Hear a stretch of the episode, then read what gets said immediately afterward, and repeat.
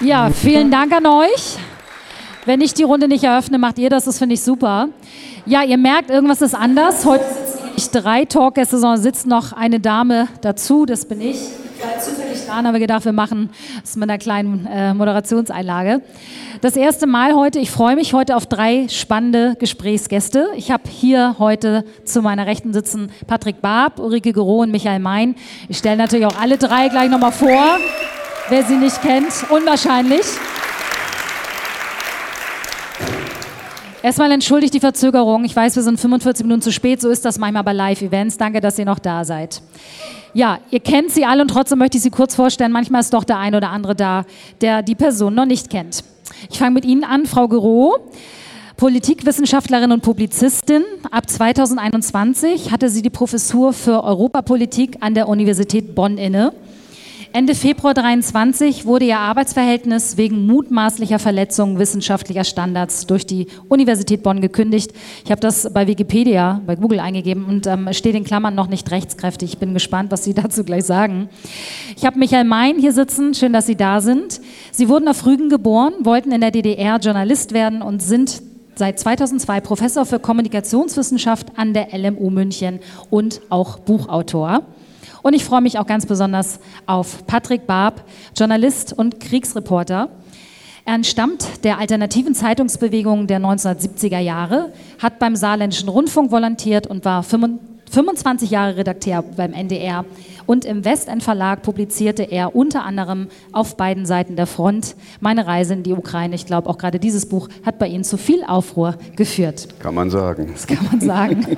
genau, wir haben jetzt 45 Minuten Zeit, fast wahrscheinlich zu kurz für so viel geballte Kompetenzen hier. Und ich würde gerne mit einer kurzen Einstiegsfrage beginnen. Was Sie drei ja sozusagen miteinander verbindet, ist die Situation der Cancel Culture, der Zensur. Wie geht es Ihnen heute und wie ist der Stand der Dinge, was das Verhältnis der Unis angeht bei Ihnen drei? Frau Gero, vielleicht möchten Sie anfangen. Ja, also ähm, am 10. Januar um 11.45 Uhr wird also vor dem Arbeitsgericht verhandelt, dass ähm, ich plagiiert habe. Und ähm, wir haben am Donnerstag jetzt den Schriftsatz eingereicht von 71 Seiten und ich bin ziemlich zuverlässig, dass, ähm, dass das eigentlich das Gericht positiv entscheiden sollte, um das präzise zu machen. Also ähm, es wurden alle möglichen Wörter gezählt und so weiter. Der Plagiatsvorwurf bezieht sich auf genau 0,98 Prozent des Volumens eines nicht wissenschaftlichen Buches.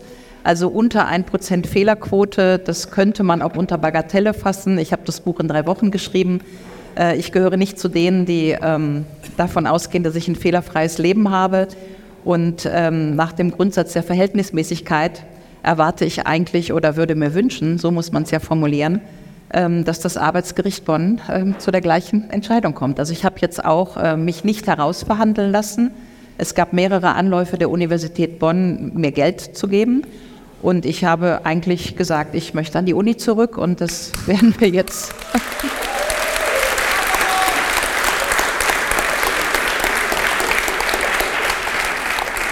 Ich kann auch, glaube ich, ähm, ich weiß gar nicht, wie sehr man aus dem Nähkästchen plaudert, aber äh, es gibt ja inzwischen Gerüchte und das steht ja zum Teil auch schon auf Wikipedia und so weiter.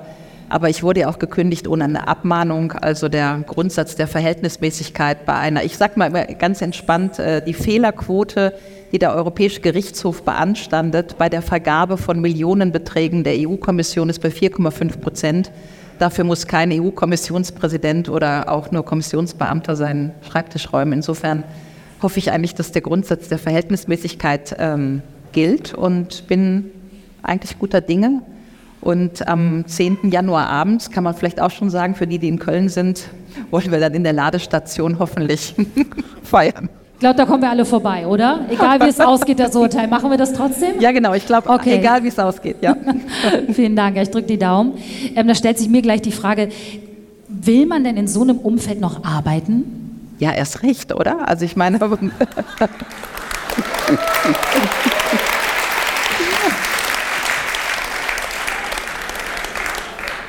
Also ich habe mich ja nicht aus Spaß in Bonn beworben. Ja? Ich habe in Bonn wirklich studiert, erstmal. Meine Alma Mater übrigens bei Karl Dietrich Bracher, Zeit der Ideologien, wer das Buch noch kennt, 1980er Jahre, großartiges Buch. wo Bracher äh, den Zustand der Ideologisierung der Gesellschaft beschreibt und darin eben auch äh, zitiert, dass das eine Gesellschaft ist, die in Gut und Böse unterscheidet und die nicht mehr differenziert und so weiter. Und diesen Auszug aus dem Buch, Seite 17 übrigens, haben wir natürlich in den Schriftsatz getan, um zu dokumentieren, dass ich bei Karl Bracher, bei dem ich ja noch studiert habe in den 80er Jahren, gut aufgepasst habe und dass ich eigentlich nur genau das gemacht habe, was mein großer Lehrer Karl Dietrich Bracher mir an der Uni beigebracht hat, nämlich, dass ich wahrnehme, wenn eine Gesellschaft sich ideologisiert. Und ähm, ich freue mich eigentlich schon, das dem Gericht vortragen zu können.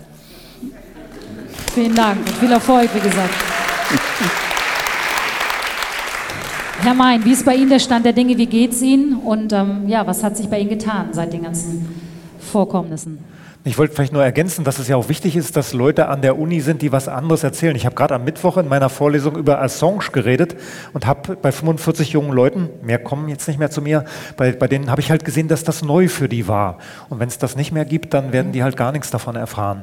Sonst bin ich noch nicht so weit wie Ulrike. Ich habe also weder einen Partyort noch Geldangebote und auch noch keinen noch keinen Gerichtstermin. Ich habe ja ein Disziplinarverfahren laufen, war da zu einer Anhörung beim Ermittler beim Oberlandesanwalt, was eine Erzählung für sich wäre. Äh, dann gab es eine Landtagswahl, eine Regierungsbildung. Insofern stoppt das Verfahren gerade. Wenn ich jetzt auf der anderen Seite wäre, würde ich mir kurz vor Weihnachten eine neue Anklage schicken, damit ich auch über die Feiertage drüber nachdenken kann. Uh. Herr Babs, Sie grinsen so. Haben Sie noch was zu lachen derzeit? Ich habe viel zu, zu, lachen, wenn ich mir die Mickrigkeit meiner Gegner anschaue. also,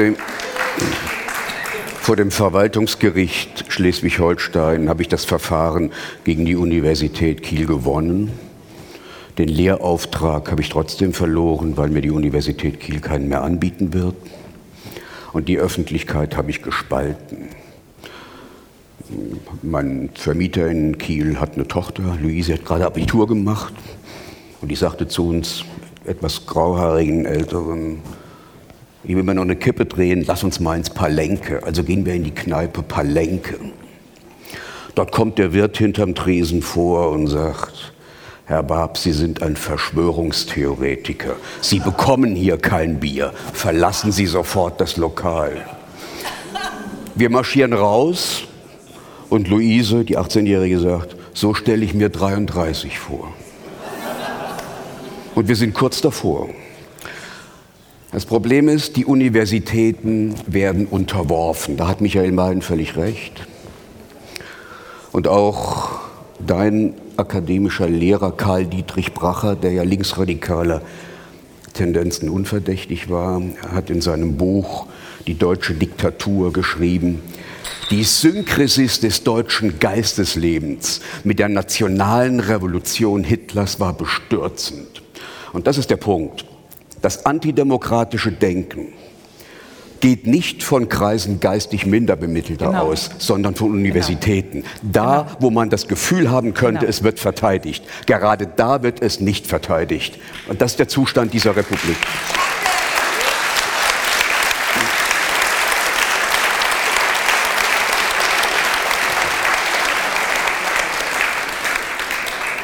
Und insoweit, äh, weißt du, Nina, ich bin ja nun Rentner. Und kennst du diese pensionierten Oberstudienräte, die Stress haben mit ihrer Frau? Am Fenster liegen und die Falschparker aufschreiben. So einer bin ich. Und ich habe eine sardonische Lust am Konflikt. Das ist mein einziger Lebenssinn.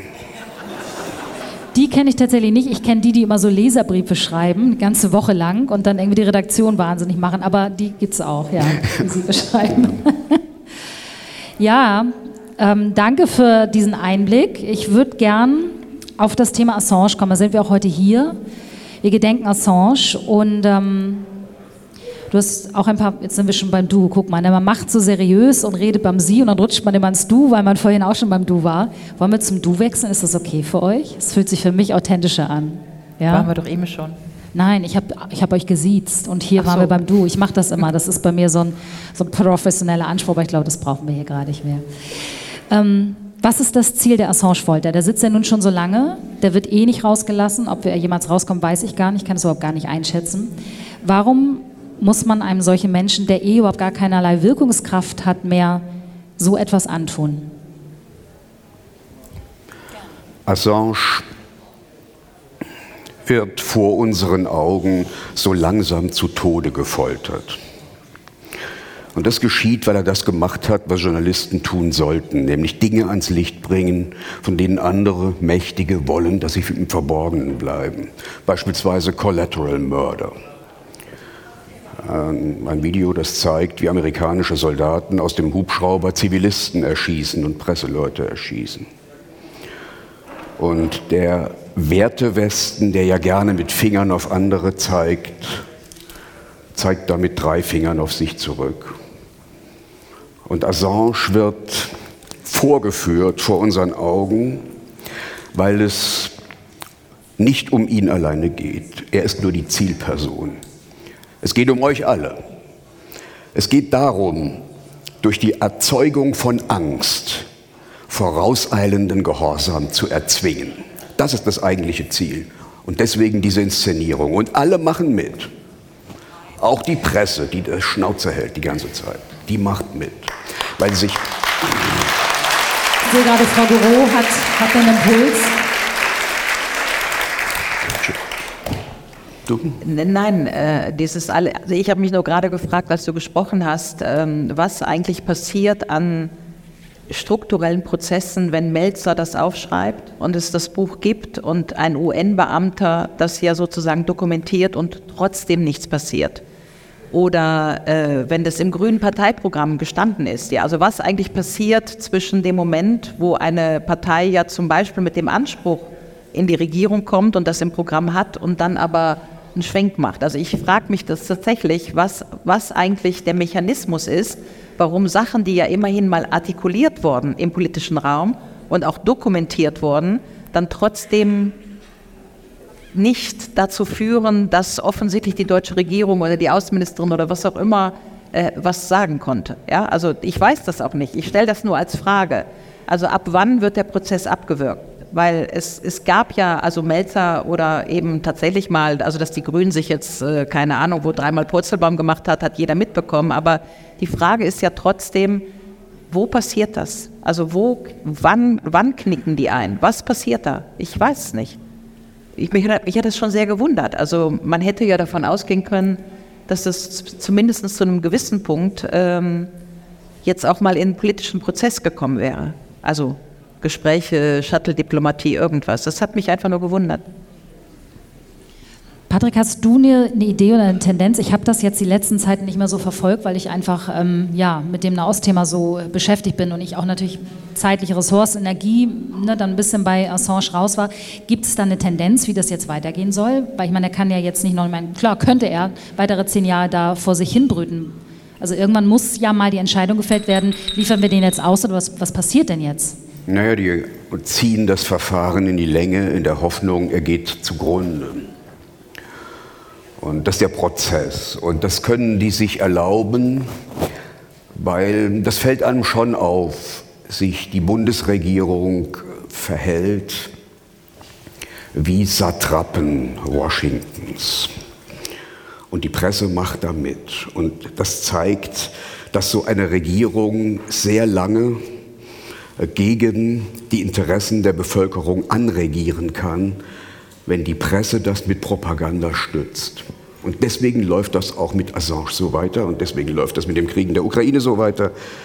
Es hört erst dann auf, wenn ihr dieser Regierung zeigt, bis hierher und nicht weiter. Sonst hört es nicht auf. Das ist das Problem. Und diese Regierung wird nichts unternehmen. Nehmen wir mal Frau Baerbock, die vor ihrem Amtsantritt noch gesagt hat, ja, man muss das auf die Tagesordnung bringen, Assange. Und dann sagte sie, ja, das ist aber nach dem Amtsantritt, das ist ja das Problem der britischen Justiz. Meint diese Grünen da. Ist, was soll ich von diesen Leuten halten? Ja? Was soll ich von diesen Figuren halten? Wenn politisches Spitzenpersonal auf dem Niveau des kindlichen Spracherwerbs stehen geblieben ist, dann wirkt jeder, der drei deutsche Hauptsätze unfallfrei hintereinander bringt, wie ein Putin-Versteher. Und in der Situation sind wir.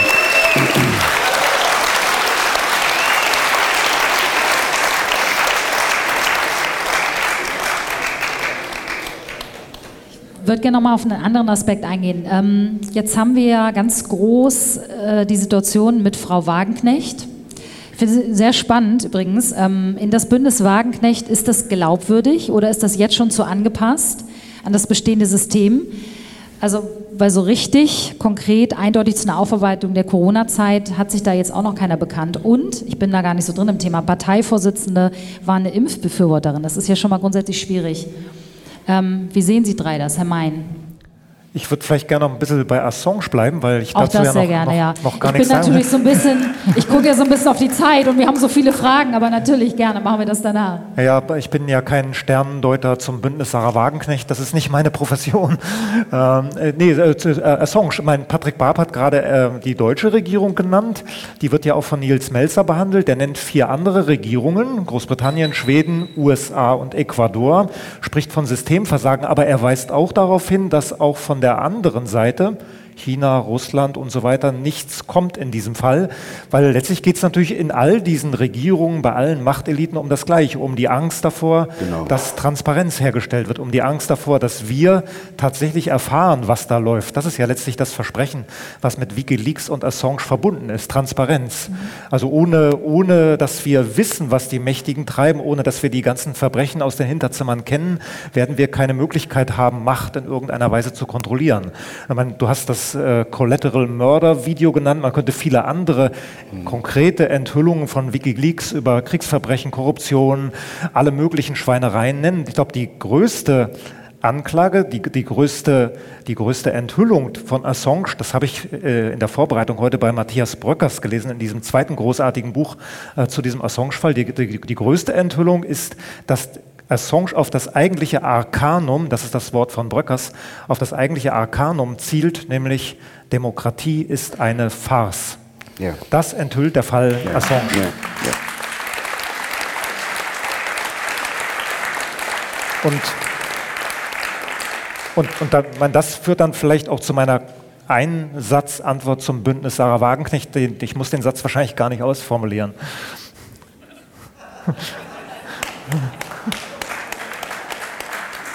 Ich glaube auch. Frau Guru, was glauben Sie, auch auf das Thema Assange ähm, sich zu beziehen, wird Frau Wagenknecht eine andere Haltung einnehmen? Das weiß ich nicht. Aber ich bleibe mal da. Demokratie ist eine Farce, ja. Also ähm, in der Politikwissenschaft äh, haben wir seit, ich sag mal, Mitte der 90er Jahre den Topos der simulativen Demokratie.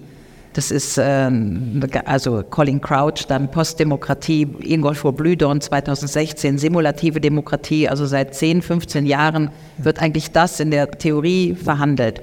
Das Interessante ist, dass es jetzt offensichtlich den Mainstream erreicht. Also dass jetzt diese Idee, dass Demokratie auch eine Inszenierung ist und nur funktioniert, wenn viele Sachen verschwiegen werden oder wenn Deutungshoheiten gehalten werden, wenn eine Bevölkerung die Sachen so und so erzählt bekommt und nicht erzählt bekommt, wie sie vielleicht anders oder richtig gewesen sind und so weiter, dann kann das funktionieren. Die eigentliche Frage ist jetzt trotzdem, was wir damit machen. Also wenn wir das jetzt mal so verhandeln, dass das alles eine Simulation ist, ja, ich, das finde ich schon ziemlich spannend. Also was, was hieße das denn? Ja, hieße das, dass wir aufgeben, dass wir sagen, Demokratie funktioniert halt auch nicht. Was, was machen wir denn dann?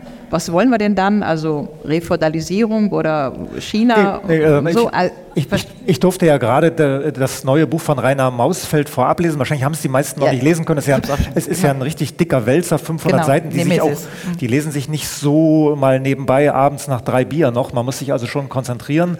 Ähm, Der hat ja, der beschreibt ja, wie dieses Leitideal Demokratie in die Welt ausstrahlt. Und er sagt, genau das ist erkannt worden von denen, die sich halt nicht reinreden lassen wollen. Die haben dieses Leitideal genommen, was ja eigentlich bedeutet, wir alle können mitentscheiden über die Bedingungen, unter denen wir leben. Das ist das, was wir uns unter, was ich mir unter Demokratie vorstelle. Ich möchte mitentscheiden können über die Bedingungen, unter denen ich lebe. Ich möchte mitentscheiden können, ob bei mir da an meinem Strand an der Ostsee so ein LNG-Terminal gebaut wird. Aber konnten meine Verwandten nicht mitentscheiden. Ist gegen ihren Willen genau. passiert, dass dieses Ding jetzt da gebaut wird. Und äh, Mausfeld sagt, äh, die haben diese Idee genommen und den Leuten eingeredet, dass repräsentative mhm. Demokratie, liberale Demokratie, mhm. marktkonforme Demokratie, mhm. dass das das wäre, was sich die Leute unter diesem Leitideal vorstellen. Und das muss man, glaube ich, erstmal auflösen und wieder zurückkommen zu diesem Leitideal. Und dann, glaube ich, können wir an der neuen Gesellschaft bauen. Weil ich weiß nicht, ob BSW das tun will.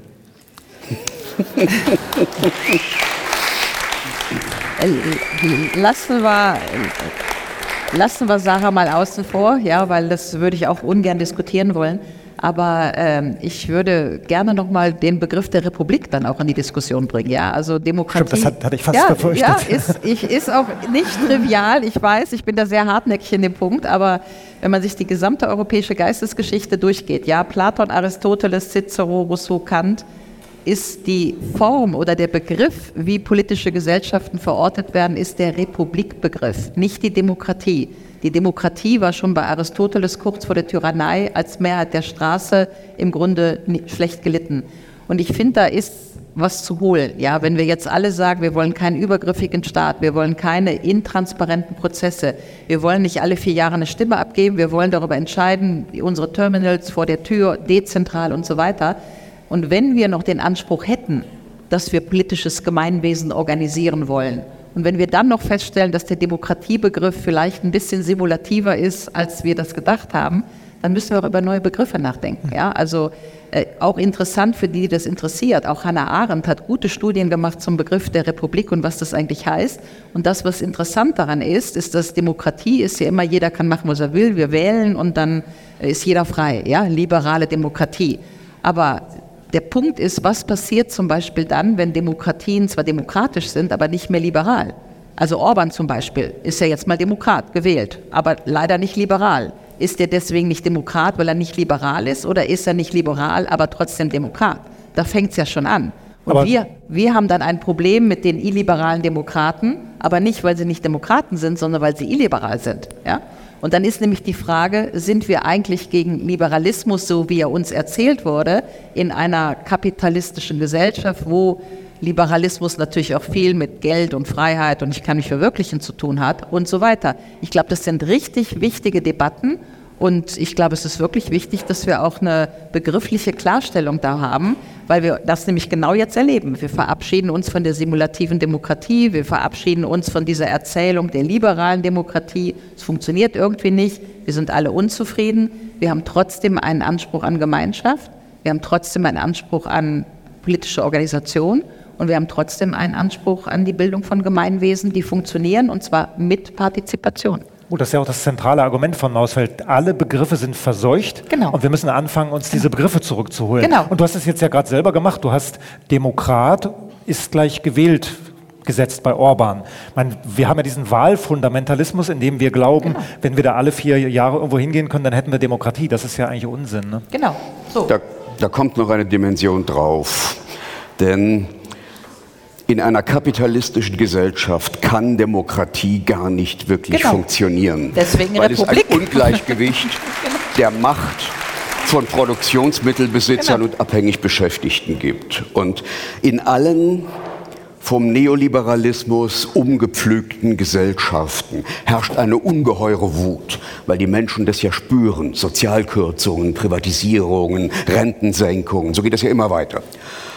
Und die Machteliten wissen, dass sie die Menschen wütend gemacht haben. Und deswegen muss diese Wut im Sinne einer Aggressionsverschiebung umgelenkt werden auf Flüchtlinge, auf die bösen Russen, aber abgelenkt werden von den Machteliten. Und da komme ich auf dich zurück. Assange steht genau für den umgekehrten Prozess, nämlich Transparenz reinzubringen in diese fiesen Mechanismen der Macht. Und deswegen geschieht das, was da geschieht mit ihm.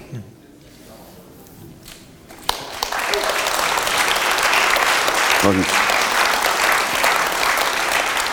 Jetzt, jetzt, haben wir die Moderatorin aus dem Konzept gebracht. Ne? Oh, nein, nein, das war Ich merke schon, mit meinem Sarah Wagenknecht-Thema kann ich hier nicht punkten. Das ist auch, ist auch okay. Ich habe drei Seiten voll Fragen. Das ist total okay. Jetzt stehen Europawahlen an.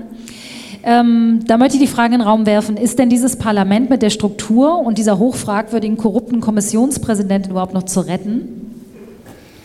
Naja, das, das Europäische Parlament ist ja selbst kein vollständig demokratisches Parlament mit vollständigen Haushaltsrechten, all diese Dinge. Das weiß Ulrike viel besser als ich.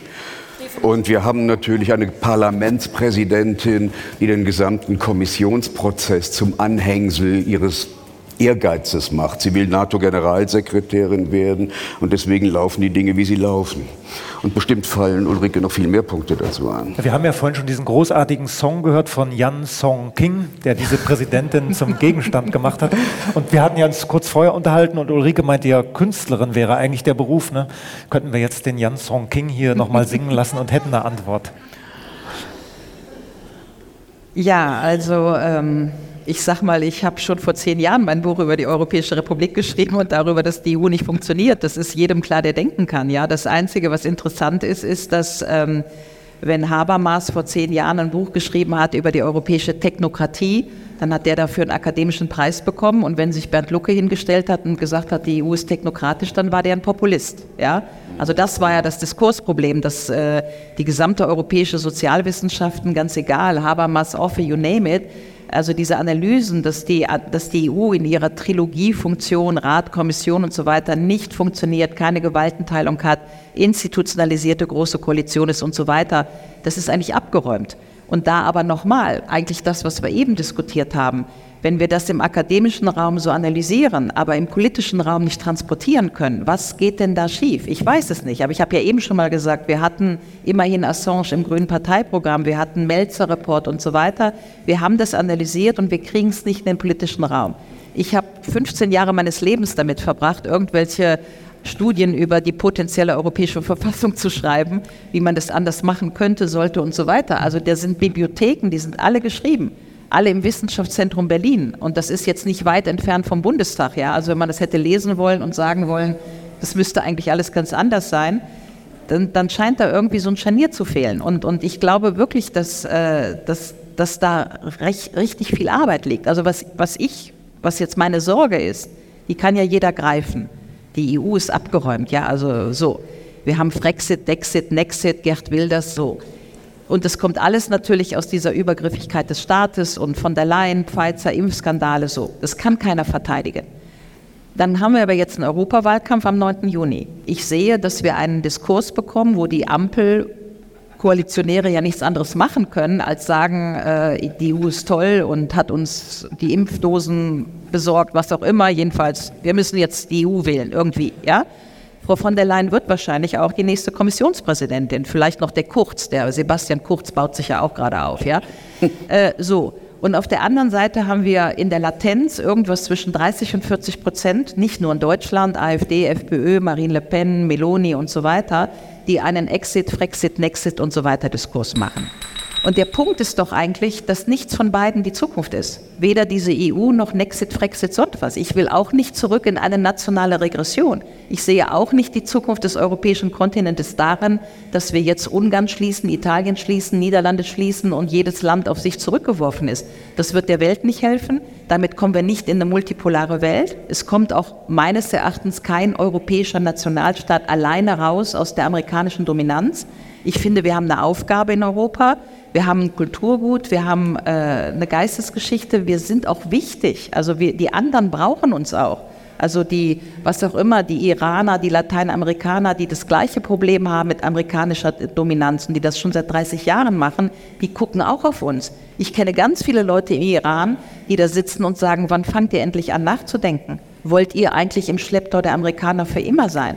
Dann ist aber die Frage gestellt, wenn wir das nicht mehr wollen, wie organisieren wir das? Macht das dann Portugal und Malta alleine oder machen wir das vielleicht doch als Europäer irgendwie zusammen? Und wenn wir sagen, wir wollen das zusammen machen, dann ist die Frage gestellt, wie organisieren wir diesen Kontinent politisch und zwar jenseits der EU? Für mich ist es die entscheidende Frage, wie dieser Kontinent ins 21. Jahrhundert kommt. Herr Barb nickt. Da haben Sie mir ein gutes Stichwort gegeben zum Thema Dominanz. Ähm, was muss denn passieren, um sich aus dieser transatlantischen Dominanz zu befreien, die ja von Medien über Energiethemen bis hin zu außenpolitischen Fragen unser gesamtes Leben zu bestimmen scheint? Naja, In der EU hat sich auch was verändert. Darüber haben wir schon gesprochen, dass die EU heute wirkt wie eine Gruppe von transatlantischen Satrapen, ein Anhängsel der NATO. Aber auch innerhalb der EU hat sich was verändert. Und das wirkt sich auf unser Leben noch aus. Ich will gleich sagen, was, was ich damit meine. Früher war die deutsch-französische Achse dominant. Heute sind wir ins Abseits geraten, sowohl Frankreich als auch Deutschland. Es dominiert in der EU die Achse Washington, Vilnius, Warschau, Kiew.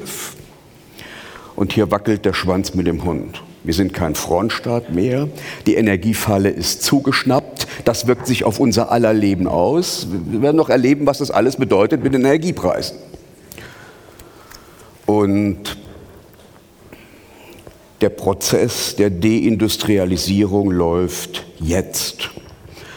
Der Softwareingenieur bei Daimler-Benz oder der Maschinenbauingenieur wird auch weiter einen Job haben. Er wird japanische Touristen durch den Schwarzwald führen, für ein Drittel des Gehalts. Das ist äh, der Zielkorridor, den wir uns zu stellen haben.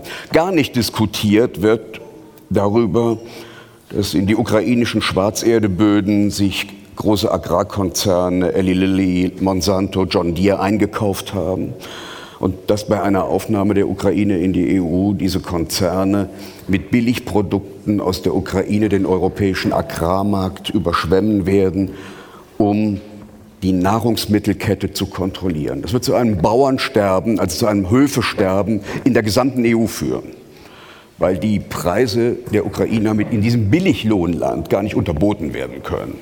Und darüber diskutiert die Politik überhaupt nicht. Das kommt in unser aller Leben an. Wir werden die Rechnung für diesen Krieg präsentiert bekommen. Und vor allem diejenigen, die sich an der Straße festkleben und den Transfer zwischen Krieg und Umweltschutz heute nicht hinkriegen, die werden die Rechnung präsentiert bekommen. Sie werden sie bezahlen. Es kommt an. Der Krieg kommt an und auch die Situation der EU kommt an. Ich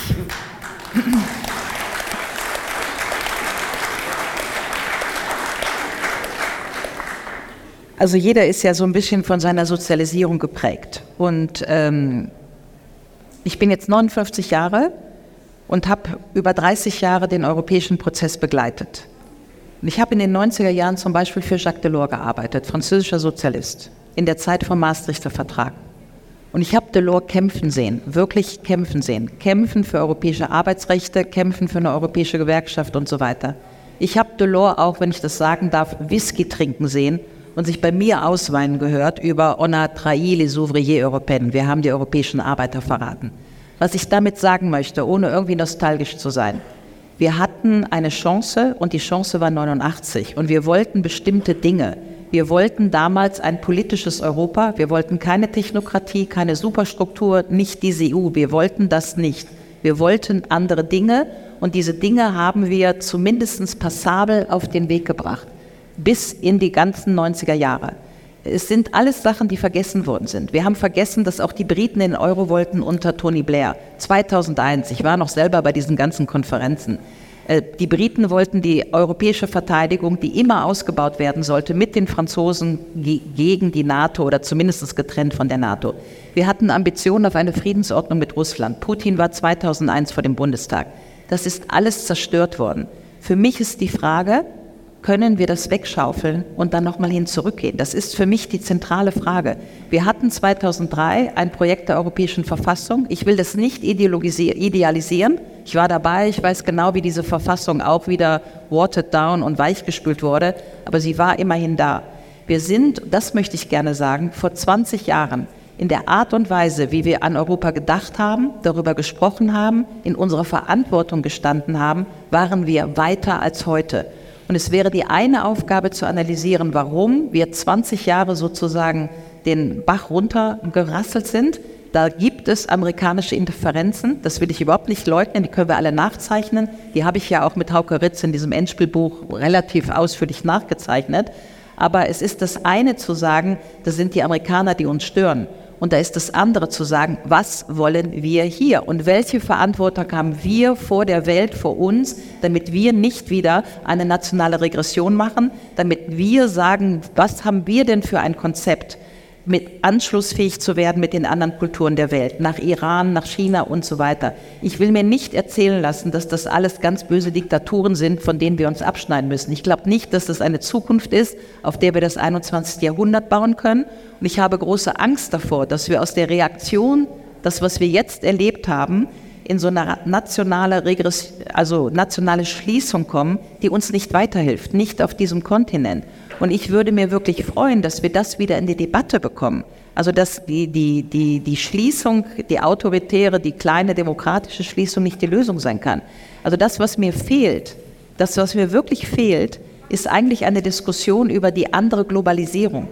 Man ist ja, also ein Europa, das schützt, hat ja Jacques Delors immer gesagt. Können wir das nochmal denken? Können wir einen politischen Raum uns vorstellen, den wir hier entwickeln und der ein Zentrum sein kann für eine multipolare Welt, die allen helfen würde. Also wir haben ja nicht nur was zu verlieren hier in Europa mit unseren sozioökonomischen Strukturen, und zwar ganz viel zu verlieren, wenn wir es nicht schon verloren haben. Aber die Welt hat auch was zu verlieren, wenn wir keine multipolaren Block schaffen, in dem Europa eine Stimme hat. Wir sind schon wichtig. Die anderen gucken auch auf uns. Die Russen auch auf uns. Die Russen, die europäisch bleiben wollen. Die Iraner, die auch raus wollen aus der Rolle, in die sie gerade gepresst werden. Die Türken. Ich habe mit ganz vielen Türken diskutiert. Ja, also wir, ich glaube, wir dürfen das nicht unterschätzen und äh, wir, wir, müssen uns Lösungen überlegen, auch vor allen Dingen in diesen politischen Debatten, die völlig verkorkst sind. Das ist schon klar. Also man kann ja heute schon gar nicht mehr über Europa reden, ohne irgendwie so eine Globalistenkeule übergezogen zu bekommen. Ja, das, das sehe ich alles. Und trotzdem, deswegen habe ich eben von Delors gesprochen, kommen wir nochmal ins Hoffen, Träumen, Wünschen. Ins Hoffen, Träumen, Wünschen. Also das ist meine Erfahrung aus den 90er Jahren, dass diese Leute, die da waren und die ich zum Teil gekannt habe, dass die einfach eine Vorstellung hatten von einem befriedeten Kontinent, den die wollten. Und ich finde, das haben wir doch auch noch, diese Diskursarena zu sagen, wir haben ja einen Anspruch, einen Anspruch an uns selber, vor allen Dingen an dieses Land. Du hast es doch gesagt in deiner Eröffnungsrede. Also diese absurde Diskussion, wie hier über Israel geredet wird, aus der Verantwortung unseres Landes heraus, das ist ja absurd. Und zwar komplett ideologisierend und komplett überhöht. Das heißt, dieses Free Palestine from German Guild, ist doch eigentlich eine europäische Aufgabe. Wir kommen doch da alleine nicht raus. Aber die Franzosen und die Spanier und die Italiener auch nicht. Hier wurde doch eben gesagt, dass in Rom Free Assange, Assange schon Stadtbürger ist. Da sehe ich die Zukunft. Ich sehe wirklich die Zukunft daran, dass wir sozusagen die kritischen Milieus aus allen Ländern verbinden. Ich bin auch total froh, dass es in Amerika jetzt eine Gegen-, also Anti-NATO-Bewegung gibt. Ich bin total froh, dass es eine Whitney Webb in Amerika gibt, die ständig und jeden Tag irgendeinen Post raushaut und über False Flag Attacken spricht, ja? Die Amerikaner, habe ich den Eindruck, wachen doch gerade auf. Das heißt, wir können uns doch nur verknüpfen in einer sozusagen alternativen globalisierenden Bewegung mit den kritischen Kräften in den anderen Ländern. Wenn wir jetzt aber einen Diskurs zulassen, dass wir so eine Art regressiven nationalen Shutdown machen, dann hat niemand was gewonnen. Und das ist eigentlich der Anspruch. Und ich finde, es müsste der Anspruch an das 21. Jahrhundert sein, damit niemand mehr in eine Schlaufe geht, die wir im letzten Jahrhundert schon hatten.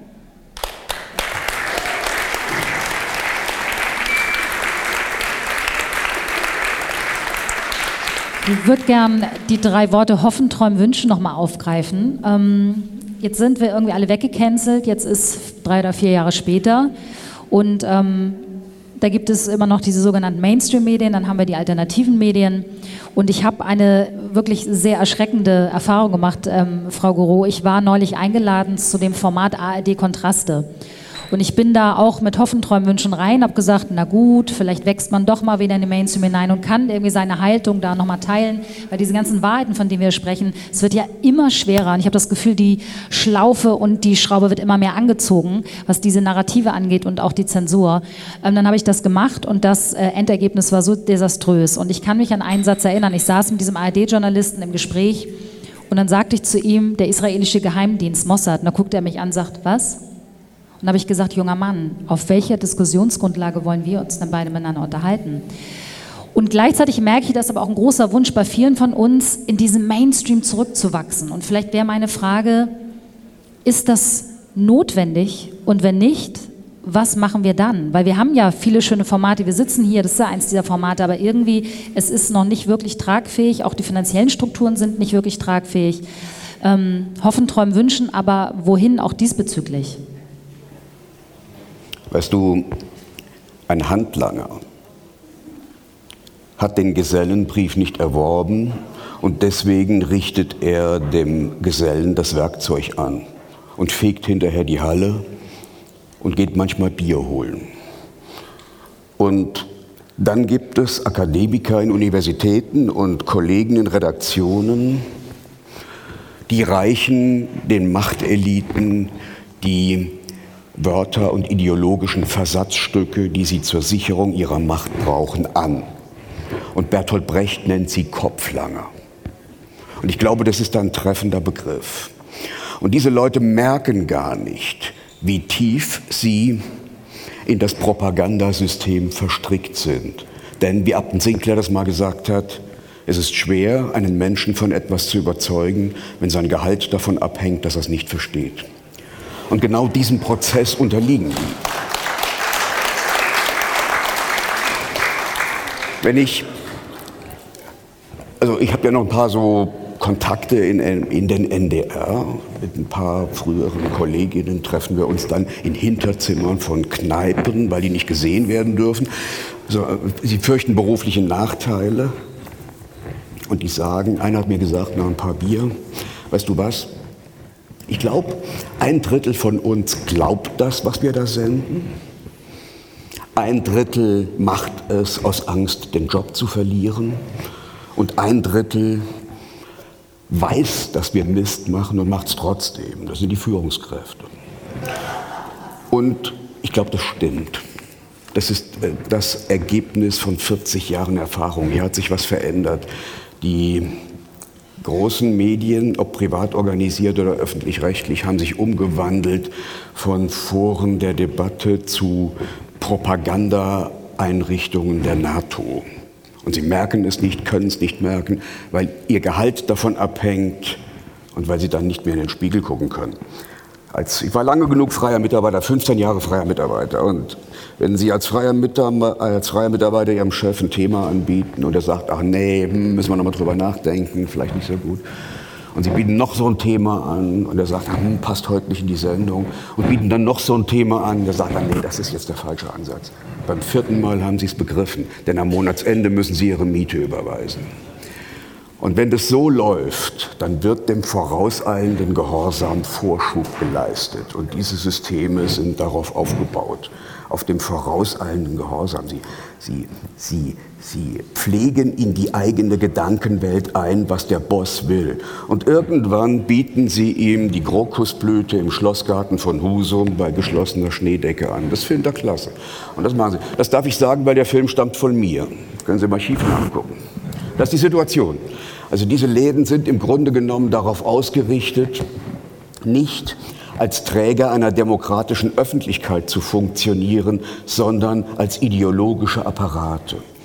So bezeichnet Louis Althusser jene Staatsapparate, die dafür da sind, dafür zu sorgen, dass die Menschen loyal dem Staat und der Wirtschaftsordnung gegenüberstehen. Kirchen, Schulen, Universitäten und eben auch Medien.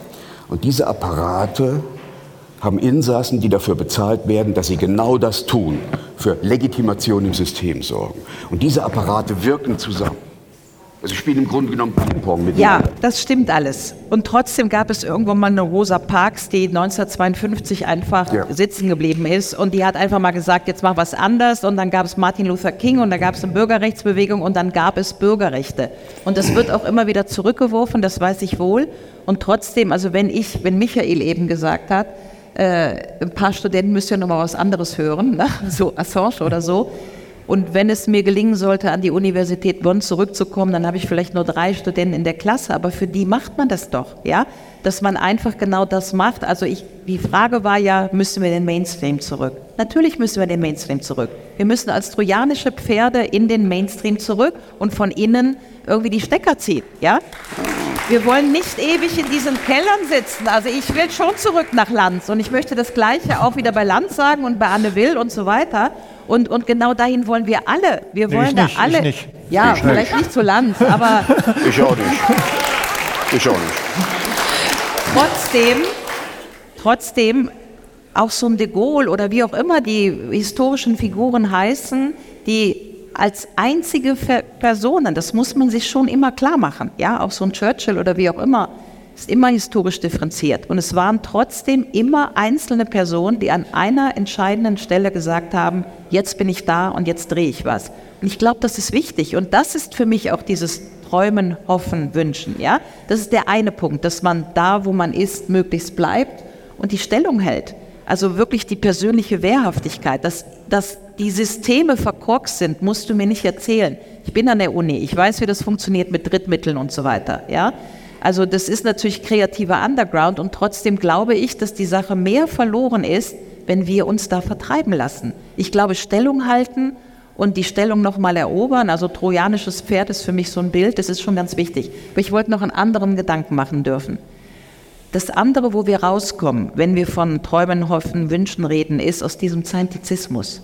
Also aus der Vorstellung, dass sich Zukunft nur mit Zahlen gestalten lässt. Stichwort Klimadebatte. Das ist natürlich Humbug, ja? Wir hätten weder die Frauengleichstellung bekommen, wenn wir irgendwie 1918 gefragt hätten, ob man jetzt das Frauenwahlrecht wissenschaftlich begründen kann. Wir hätten auch die Kinderarbeit nicht abgeschafft und so weiter und so weiter. Das heißt, wir müssen doch an paradigmatischen Lösungen arbeiten. Also ich zitiere immer gerne Hannah Arendt, ja, die, eine, eine Welt ohne Not und Herrschaft ist immer noch das Ziel des 21. Jahrhunderts, egal wie weit weg wir davon sind dann ist doch die Notwendigkeit, das als Ziel wieder zu formulieren, umso größer. Also ein radikaler Universalismus muss doch wieder in die Debatte kommen. Und den schaffe ich nicht mit Klimazahlen und den schaffe ich nicht mit CO2-Fußabdrücken und mit PCR-Tests schon gar nicht. Das heißt, wir müssten auch diesen epistemischen Bullshit abräumen. Und wenn wir uns das wieder erlauben, dann glaube ich schon, dass wir eine Chance haben, weil die Leute das auch verstehen. Aber damit kommst du ja nicht in die Oberwelt zurück. Ich, ich finde ja diese beiden Begriffe von Walter van Rossum ganz schön, Unterwelt und Oberwelt. Du hast jetzt Keller gesagt, du willst raus aus diesem Keller. Ich will eigentlich nicht raus. Ich will mit den Leuten, die hier sind, ja, über, über, solche Dinge reden und dann, glaube ich, werden die anderen automatisch zu uns kommen. Also wir sollten, so die, die, wir sollten die ja. Unterwelt stärken, uns da vernetzen, da diese Debatten führen und dann wird das so attraktiv werden, dass die anderen kommen. Klar, deswegen sitze ich ja hier.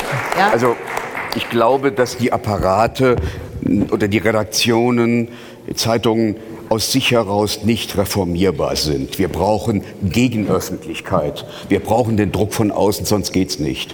Und da bin ich auch wieder bei. Ja, aber das ist doch der Moment. Wir wollen ja. aus Underground irgendwie wieder in die Charts.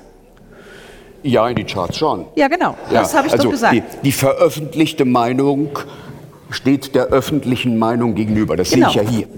Ja. Das ist ja der Punkt. Also es, es werden im Grunde genommen in der Presse Sachen verbogen und verlogen. Ich habe neulich einen Artikel geschrieben, Lügen durch Weglassen. Und die öffentliche Meinung wird weggelassen. Die Stimmung unter den Menschen ist völlig anders als das, was ich in der Zeitung lese. Da bin ich ja völlig einig. Also da will ich überhaupt kein Missverständnis haben. Die Frage ist nur, wo werden politische Schlachten gewonnen? Ich bin auch, ich bin auch hier, um mit Ihnen oder hier mit euch zu diskutieren. Klar, deswegen machen wir das alles seit vier Jahren. Ja?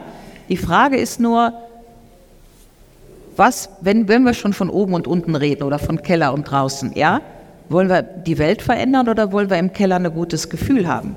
Und der Anspruch müsste schon sein, dass wir tatsächlich aus Underground, also wie bei Free Jazz, ja, also erst im Keller und dann aber in die Charts. Also diese Bewegung muss ja wenigstens von uns vorstellbar sein, dass auch die Universitäten von innen aus geändert werden können über zwei oder drei kritische Fälle. Ich, ich glaube, wir brauchen neue Universitäten, wir brauchen neue Medien, die auch anders funktionieren als die anderen Medien. Jetzt haben wir zwar Milieumedien, es hat sich ja in den letzten drei Jahren ziemlich viel professionalisiert. Wir haben wirklich super Angebote, aber wir haben noch keine neue Organisationsform. Wir haben noch keine, keine Organisationsform, wo das Publikum mitbestimmen kann, was passiert, wo das Publikum nicht einfach nur spendet und jubelt, sondern auch mit dabei ist. Also wir brauchen, glaube ich, auch da ganz, ganz andere Ideen, wie man Medien, Universitäten und so weiter organisieren genau, kann. aber dann ist die Frage Geld. Dann, äh, ich bin dabei, ich bin dabei. Also äh, ich finde auch immer das eine tun und das andere nicht lassen. Also die Tatsache, dass wir neu gründen, Akademie der Denker und das alles, super, ja. Und äh, trotzdem frage ich mich, wenn wir jetzt zum Beispiel an die RAF denken, also die Frage ist ja, wann so ähm, Widerstandsbewegungen so abgeknipst werden können von einer Oberweltgesellschaft, um in dieser Begrifflichkeit zu bleiben, dass sie dann eben entweder sich radikalisieren oder irrelevant werden. Und ich finde, das kann nicht das Ziel sein. Also das Ziel muss ja sein, dass wir eine Aufklärung bekommen über Corona im Parlament. Das Ziel muss sein, dass wir die Enquete-Kommission bekommen. Das Ziel muss sein, dass Regressansprüche gestellt werden. Das Ziel muss sein, dass vielleicht tatsächlich ein paar Leute bestraft werden. Also für mich ist das immer noch ein Ziel. Und ich denke, hoffe, dass das vielleicht nach 25, nach der Bundestagswahl auch passieren kann. Aber ich möchte das sehen. Ich möchte den Parlamentarischen Untersuchungsausschuss sehen und nicht nur bei der AfD mit Tom Lausen. Also das hätte auch ein anderes Gewicht. Und in dem Moment, glaube ich, kriegst du natürlich auch eine Verschiebung von Medien, die dann anders berichten müssen und so weiter. Das wäre zumindest meine Hoffnung. Also, aber. Ist schön, dass du immer noch an den Parlamentarismus glaubst. ja. Wir werden es heute nicht lösen können, aber ich finde es natürlich auch genau das spannend, dass wir nicht alle einer Meinung sind. Das wird uns ja auch mal vorgeworfen. Ihr sitzt da immer und alle sind einer Meinung. Nein, das stimmt gar nicht. Ja, wir sind über die Zeit, deswegen würde ich gerne eine letzte Frage in den Raum stellen. Ähm, Nochmal auf Assange bezogen. Jetzt ähm, von dem ausgehen, was Sie drei jetzt sagen, was können wir denn noch für ihn tun? Die Politik wird es nicht richten, die Medien werden es nicht richten, zumindest momentan noch nicht. Gibt es etwas, was wir noch tun können als Gesellschaft, als, ähm, als Gruppenkollektiv, als Kraft? Was, was machen wir außer solche Abenden hier und er verreckt dort langsam, aber sicher weiter in seiner Zelle? Ja, ich bin ja froh, dass so viele hier heute da sind, dass die Veranstaltung ausverkauft ist. Aber am Potsdamer Platz bei den Assange-Demos stehen dann 100 Leute oder mal 200 und das ist zu wenig. Das muss man einfach sagen. Wo wir versammelt sind, ist Julian Assange auch unter uns und das ist wichtig. Ich glaube nicht, dass es ohne den Druck der Straße geht. Das wird auch bei Wagenknecht nicht gehen. Wir brauchen den Druck von außen auf das System. Und äh, je mehr raustreten, desto besser ist es. Es müssen so viele Kommunen, äh, alle Kommunen, die einen Arsch in der Hose haben, müssen sagen, wir machen ihn zum Ehrenbürger.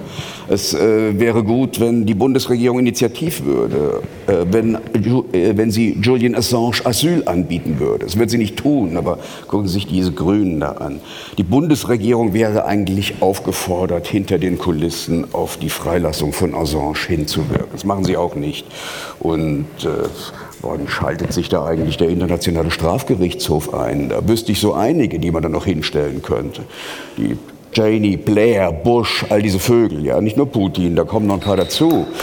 Und ähm, Julian Assange müsste eigentlich vom Internationalen Strafgerichtshof herangezogen werden. Das machen die aber nicht, das ist mir schon klar. Aber ich glaube, wir haben von den Mächtigen nichts zu erwarten. Wir müssen es selber tun. Das ist, äh, das ist äh, der Satz, der im, im Neuen Testament am häufigsten fällt. Fürchtet euch nicht. Fürchtet euch nicht. Das ist der entscheidende Punkt. Fürchtet euch nicht. Glauben Sie, dass er freikommt? Wenn ich eine letzte Frage stellen darf, eine wirklich letzte? Nein, nicht ohne den Druck der Straße. Nicht ohne den Druck der Straße. Ich möchte mich ganz herzlich bedanken. Viel zu wenig Zeit. Es war trotzdem schön, Sie hier zu haben. Frau Guru, vielen Dank. Herr Patrick Barbe und Herr Mein. Und ähm, ja, einen herzlichen Applaus bitte.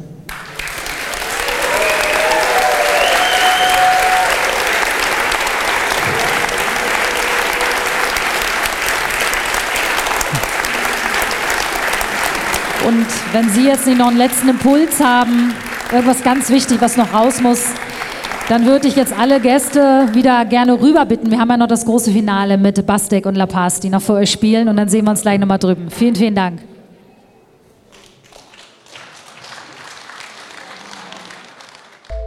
Danke, dass Sie Apolut eingeschaltet haben. Wir sind ein unabhängiges Presseportal.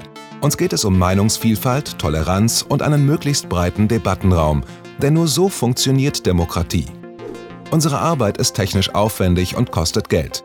Da Sie immer wieder hier sind, unterstützen Sie Apolut am effektivsten mit einem Dauerauftrag. Mehr Infos auf apolut.net/unterstützen. Apolut ist keine Einbahnstraße. Lassen Sie uns in Kontakt bleiben. Abonnieren Sie den Apolut Newsletter, so verpassen Sie nichts. Registrieren Sie sich auf apolut.net/newsletter. Natürlich gibt es Apolut auch als App. Einfach auf apolut.net/app runterladen und mobil auf dem Laufenden bleiben. Apolut. Das denke ich auch.